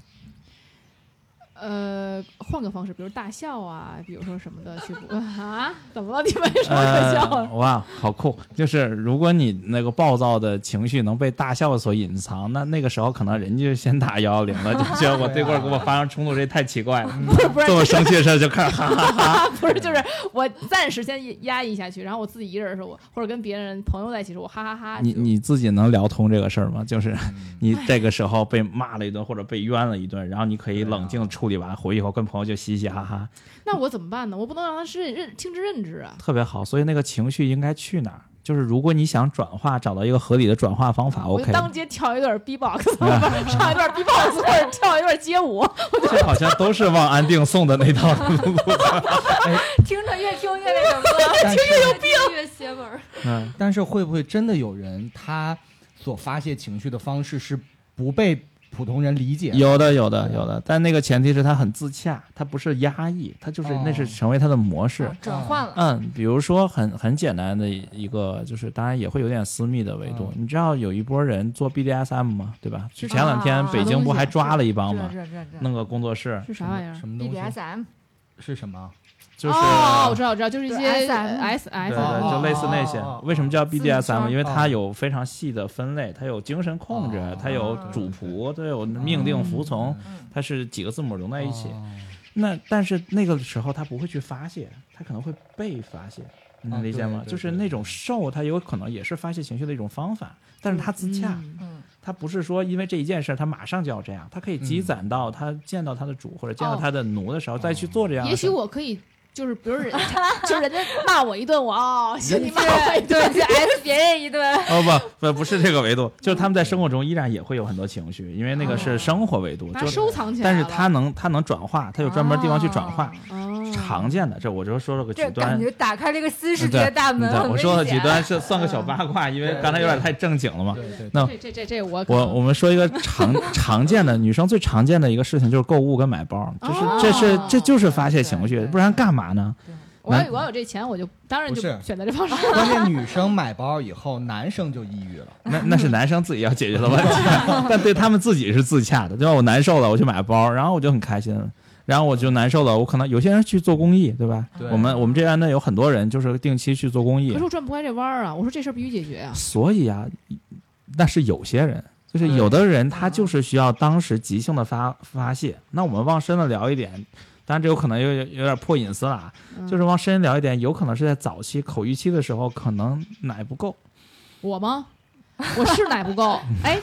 这太对了！我妈就给我喂了七天奶，然后就没奶了行，行，可以了，就有点哎这个有点多了，有点是多了？啊。这个不其实也没关系吧？会导致他情绪问题吗？这事儿是这样，叫做因为口欲期的时候，我们最大的需求就是我一哭就得有奶，我一哭就要有奶，因为那是我跟世界最早的连接。嗯口欲，口欲就是性在成熟之前嘴巴的欲望。嘴巴其实就是代替性性器官，因为那时候性器官还没有长成，你还没有第二性的形成，嗯。所以那是最早期的性满足，在弗洛伊德的那一派有、呃那个理论下，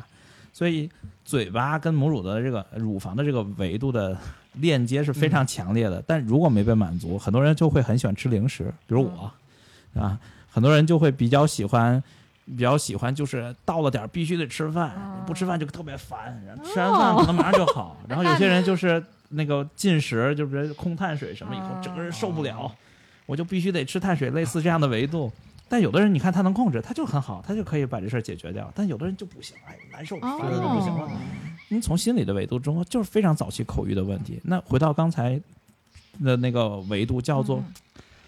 我要发火，那也是及时的，我必须要及时把这件事解决掉，嗯我就得发火，我不发我难，我憋不了，我怎么能嗯憋着呢？我这太对难受，就是全都在身上，这其实就是很核心的那种口欲的那个问题没有被处理。那完了，那现在回不去了。那如果这个可以用奶瓶代替吗？因为万一我也不想给孩子呃喂奶呢？OK，当然就是喂奶是就是代替怎么就聊成这个了呢？哇，怎么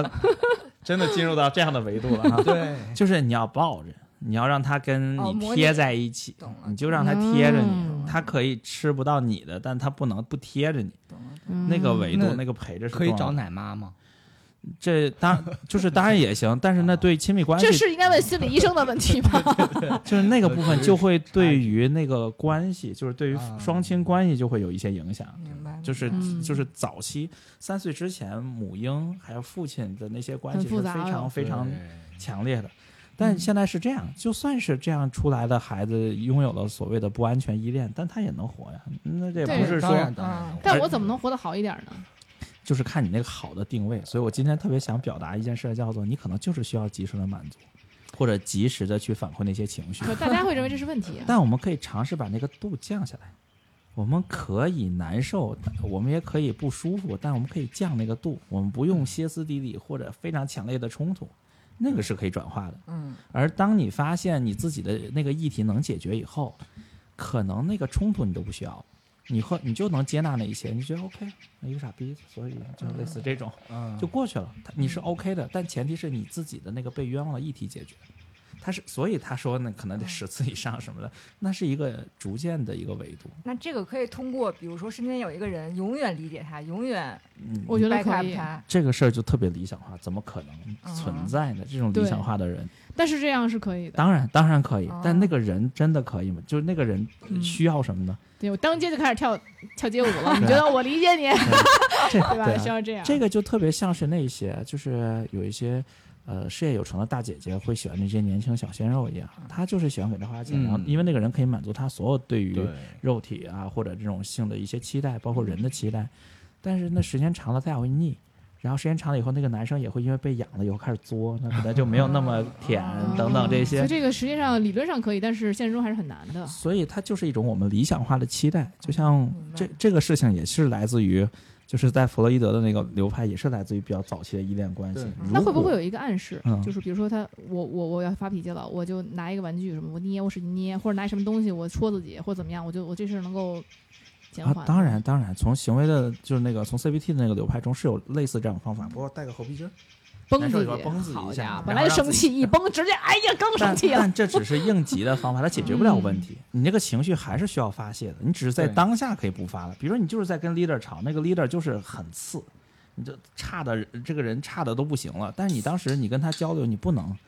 因为你一你一冲突，你工作就丢了，对吧？对你可能就是在一个不上不下的阶段，可能他走了，你接他的班儿，但就这个时候他脾气最差嘛，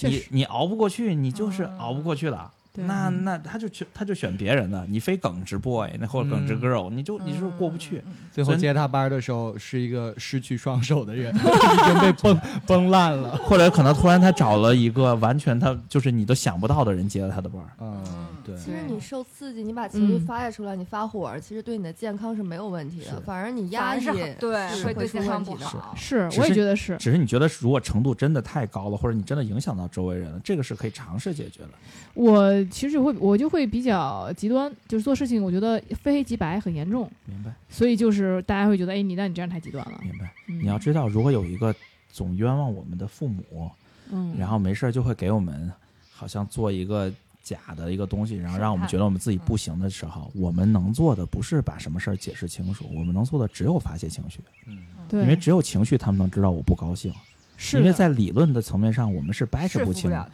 而且就是直到你发飙为止，他会一直冤枉你。是啊，他当你发飙，他就觉得哦，这事儿可能真的不是这么回事儿。这种这种算是初期的双向情感障不碍吗？那是另一个维度。是吗？就是我今天特别想跟你们聊明白几个事儿。第一个事儿就非得跟我弄成神经病？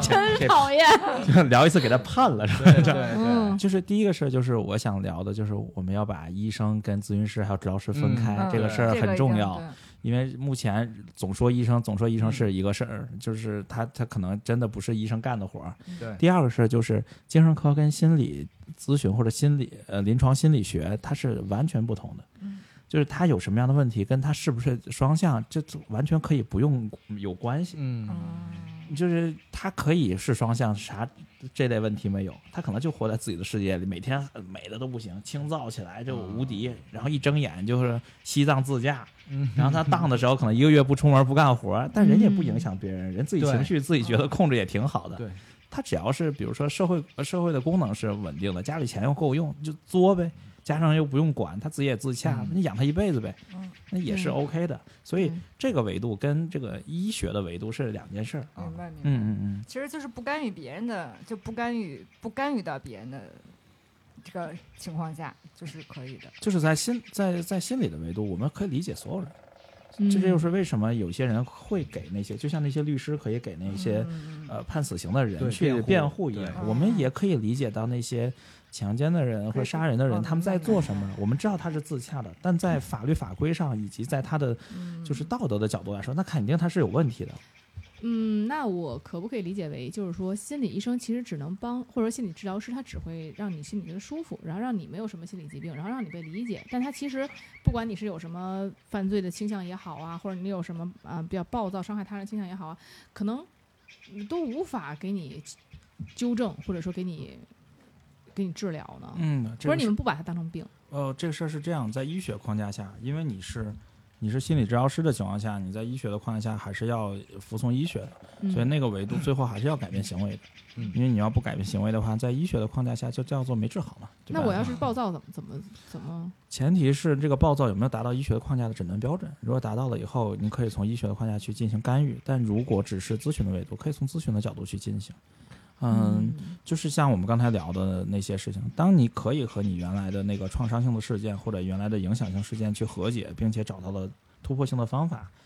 你可能这些事情你的情绪就好了。嗯好不了一点儿。我因为我妈老，因为我妈老在那儿，我妈解不了了这不还这不还没解决那个事儿吗？这不是你妈这个事儿还没有解决吗？对，我们是这么想的，在系统家庭的理论中，我们认为这在系统中这个比较弱的那个人去改变系统是非常非常难的，是。他是没有办法去能够干预到他们这个强势母亲的这个维度的。但是很重要一点就是，我们可以尝试改变，改变成我们理解母亲的那个部分，你可能就能跟他谈。啊，我理解，但是有一个更加让我心里受不了的一点，就是我能感受到我母亲，我母亲在变弱，哎，就是她在变弱，她在我心里是那么强的一个人，嗯。然后让我觉得恐惧，让我觉得呃很厉害，但是。有一天，他其实弱了。他虽然还是很，就是他会用一种非常温和的方式来质疑你，然后去那个冤枉你。但是他的已经不像过去那么强了，也不会再用暴力对待我了。但是你就反而会很心疼，你觉得曾经的一个母老虎，为什么现在变成一个小猫咪？然后发现了，就是当嗯不被骂的时候不行了，对不是会有一些需求在。对，你你会你会心疼他，当然当然，但肯定没有需求，我这样被骂呀。当然当然，我只是一个只是一个一个搞笑的说法。对，我在想说会不会有一种斯德哥尔摩当然的倾向？那没没有到那个维度，就是我们现在知道特别多特别多专业的词汇，嗯什么被害嗯综合症这个，但是它真的能不能到那个那个阶段，那那都是病的维度啊，我们没有到那个诊断的维度，所以不要把自己往病上磕。哦，所以这些都是病是吗？是的，这个综合征，那个综合征，啊就被这全迫害妄想症这算是病是？对的对的哦对我有很强的强迫症，就比如说我会三番五次，病吗？对我会三番五次的回到我的房间检查我的东西，然后我会关门，我会关十次，嗯。就我会不停的拉这个门，然后直到我觉得拉的累了为止，觉得哦，它我确它确实关上了，而且我们家的门是一推就关上了，都不用钥匙去锁，而且我还是我还会走到半路再跑回来折回来再去看我的门是不是有关好，我也会这样，是吗？就是反复的数次数，做某件事情重复多少次。对对对对对对对，甚至有强迫症到什么程度，就是比如说什么事儿很迷信，嗯就是我发信息的时候，我要在一个吉利的数字发，嗯就这个，比如说我可以，比如四十四分的时候，我先不发，我等到四十六分再发，啊然后就就是到极端的时候啊，这是明白啊对。跟着情绪走，对吧？对对对，了解。所以你看，就是这都会多多少少有一些倾 向，是吧？嗯对我们我们我不去探究啊，因为这毕竟是一个电台的模式，你把你自己的一个非常清晰的这个方面展现出来，他不在乎。然后好 OK，我是为了电台，我为了节目，啊 OK OK，那那很勇敢，我觉得很勇敢。我想说这个事儿是这样，叫做就回到刚才那个事儿，你说妈妈变弱这个事儿，嗯就是我们是弱的，那我们随着年龄增长，随着我们自己的工作啊嗯什么生活，我们是在变强的。对，但是他在变弱，你可以理解为这样，就是你看超人的那个里边，有的时候是那个女的掉下去，超人往下往下哇追下来，然后给他嗯呃给他拖住，让他死不了。嗯嗯，但有的时候是超人在下边，接住了，对，有的面是啥意思？有的时候是超人在下边，那个唰掉下来，啪就接住了对，嗯他再往下掉，但你上不去，所以你等着他，你只要保证他在掉到你身边的那一瞬间，你给他接住，安全落下就可以了。我们没有办法让自己变强，强成他那个样子，但我们可以等待他弱到我们能接住他的时候。所以当然会心疼，因为他原来在上面，他很高，他离我们非常非常非常高，我们要仰望他，哪怕他会对我们有一些迫害或者对我们有一些质疑，但他现在弱了，我们只要能保证接住就好。可是我也接不住，就是他还在正在 又弱又质疑。对，是是，所以还没我我的感受就是他还没有到让你接住的那个维度，他就还在下边儿，一边掉下来一边骂你，还没有到不行了，哇塞，我要掉下来我一把还没有而且意识到我要掉下来。而且你觉得他为什么会把这些事儿愿意在电台说出来？我觉得是因为他想得到更多人的理解。对嗯是的，当然当然非常好的角度。是的，就是大家可能不需要被理解，就但我可能更需要被理解。嗯嗯从这个角度来讲是这样子。其实理解是一个特别什么都不需要的东西，但我反而更需要这种虚无的东西。真的是这样。就我我我思考了一下，嗯就是我是完全就是不会在意别人理不理解我的。嗯，嗯，对。所以你如果有就百分之五十的人听到这你说的这些事儿之后不理解你，你会是一个什么样的想法或者心理的？因为那我现在会觉得什么人都有。是这样，是这样，就我还是在乎身边的人更多一些。那你这嗯不认识路人甲，他理不理解的，那么你也改变不了什么呀，我也改变不了他，他也改变不了我。但是我更在乎身边人的想法。比如说今天大家都理解，说哦，那确实，那可能这个，哎，你的问题是因为什么什么，嗯我就觉得够了。是啊，所以你已经在变强了，只是我们看不到，因为我们家家长太强了。就这种问题常见在那种，我不知道你们最近看不看《曾少年》？你像杨丞那种，怎么还看这种东西？我不看。东西？就《曾少年》，关晓彤、杨丞，呃，哦那个范丞丞跟张一山他们一起演的，你看，我们这儿有选范丞丞的啊，但是不是我，但是今天没有在现场就。是就是很好，就是他们是那种，就是比如说呃二代啊、嗯那种，嗯就是他们家长都非常啊强，他强势。他可能他可能一辈子也赶不上他家长的高度是，他必须踩在肩膀上，他才能跟他的家长还能稍微搞一搞。那这样的人，他就是一辈子都在一个被理解的议题上，因为他他家里理解不了他，他有多难。他爸妈说我搞成这样，我多难，现在天天的，我得管一个城市，说我得管一个嗯一万人的企业等等这些，那我有多难？那你那情情爱爱的，或者你这点小事儿，嗯，对，算不上什么。对啊，你说我给你买了车，给你买了东西，对吧？你天天想飞英国就飞英国，你想回来就回来，我也不管你这些事儿。然后我这多难，我这可能几百万的东西在外边飘着，就是他们没有办法被理解，所以那就是那是这一批人，就他们很抱团儿。你看他们的 PH 就总有那几桌，就那个样儿的，对对你看对眼睛很空洞，然后然后玩的很开心，，就不怕不怕二代乱花钱，只怕二代有理想。啊对，是这样那。所以像我们这样的，就是呃，不是说二代啊，我是说像我们这样的这个程度的这个轻微的病症吧，那您觉得如果去看心理医生会有帮助吗？当然，前提是你得信他，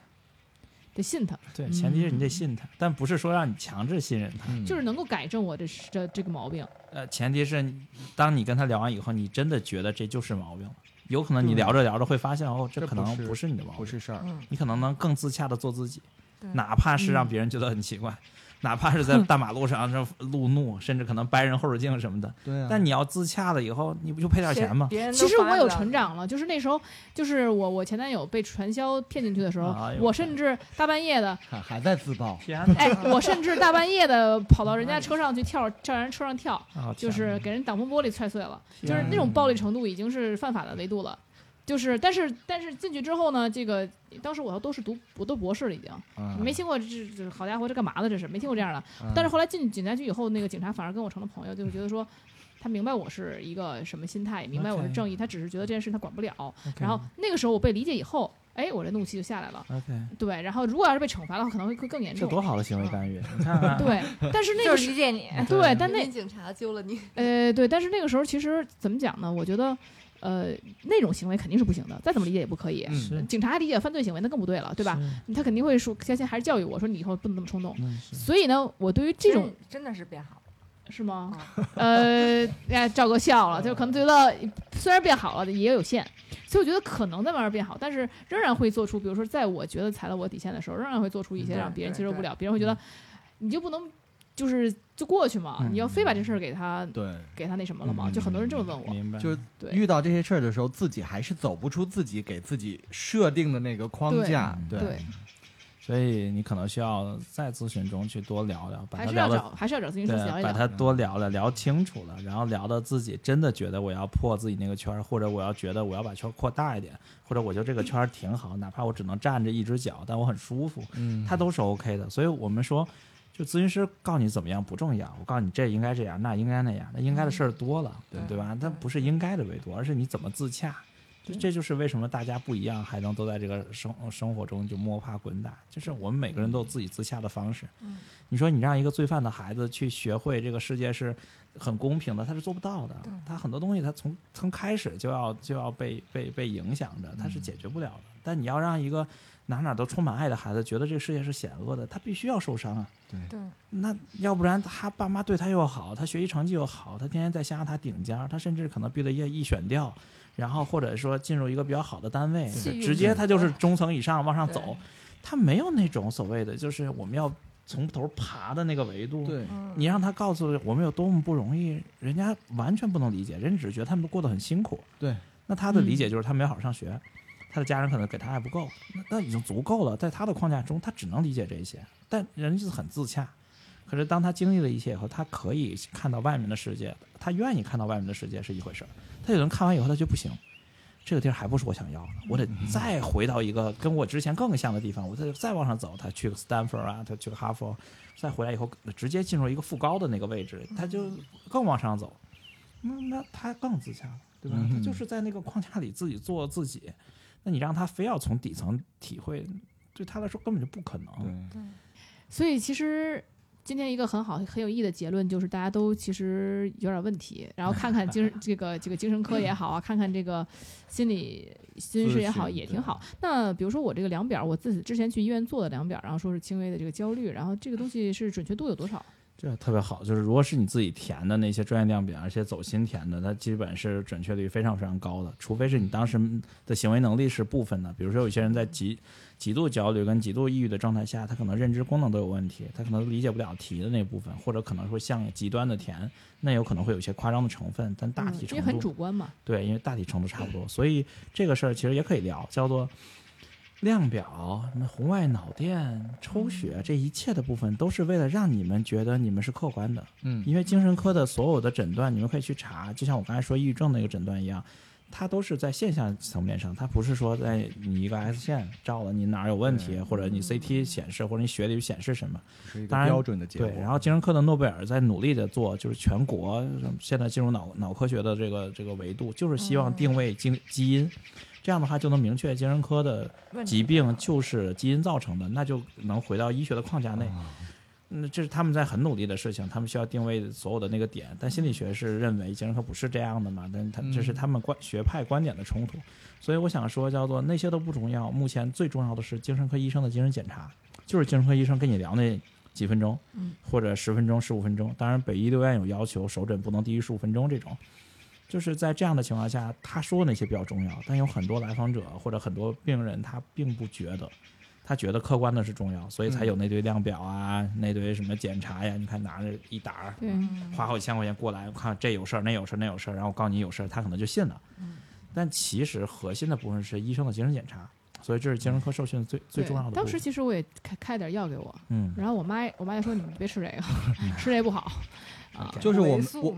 不是，他就给我谷维素吃，他说你不要啊吃这个东西，吃谷维素可以让我精神对。就我们且不说去医院做的那些量表，就我们现在能在很多情况下在网上看到很多问题，就比如说我抑郁了吗？嗯嗯，然后看一看你的抑郁程度嗯，这些很多很多的问题，然后给你出很多道题，嗯然后你自己去测，嗯嗯，这样的是靠谱的吗？这事儿是这样，叫做你得看它的那个出题的地方，它的背试是什么，哦然后它的背调是什么。但是基本上逻辑都是基于那些医院的量表的一些变形跟改变，哦它是一种自然性的。因为医院的量表有啊，抱歉，医院的量表有点冰冷，所以在那种很冰冷的维度下，可能就是它嗯它它就是放在互联网上，大家会没有什么兴趣，哦所以互联网会变成一种好像很很生活的语言去表达，嗯但基本上背后的逻辑、算分的方法都是那样维度的。对对对。那其实我发现，就是如果要是真想知道自己是比如说是不是有问题的话，还是应该先去精神科医生那儿看一下，是这样。然后再去哎适当的去找这个心理咨询师进行一个对嗯辅助。因为上来就找心理咨询师，其实他没有资格去给你进行一个判断，到底是不是有病，你到底什么问题。那其实你有一个问题对症下药还是很重要的。是这样，嗯嗯，对，今天也特别感谢这个星辰老师给我们带来特别详细的解释哈。嗯然后呢，就是也只倾听了很好的倾听了我的故事，哈哈。呃，对希望以后呢还有更多的机会进行交流。然后包括咱们这个听众朋友，如果有任何问题的话，尤其在北京呢，想要找这个秦老师咨询的话，也没有问题，也可以随时联系我们。那么如何联系我们呢？可以加入我们的粉丝群，微信搜索 Rolling FM R O L I N G F M，小助手赵文咪就会把你拉进我们的粉丝群，你就可以跟大家一起交流啦。那么今天也聊了很多了，大家都辛苦啦，那我们下次再见吧。好，拜拜。拜拜。好，拜拜。拜拜。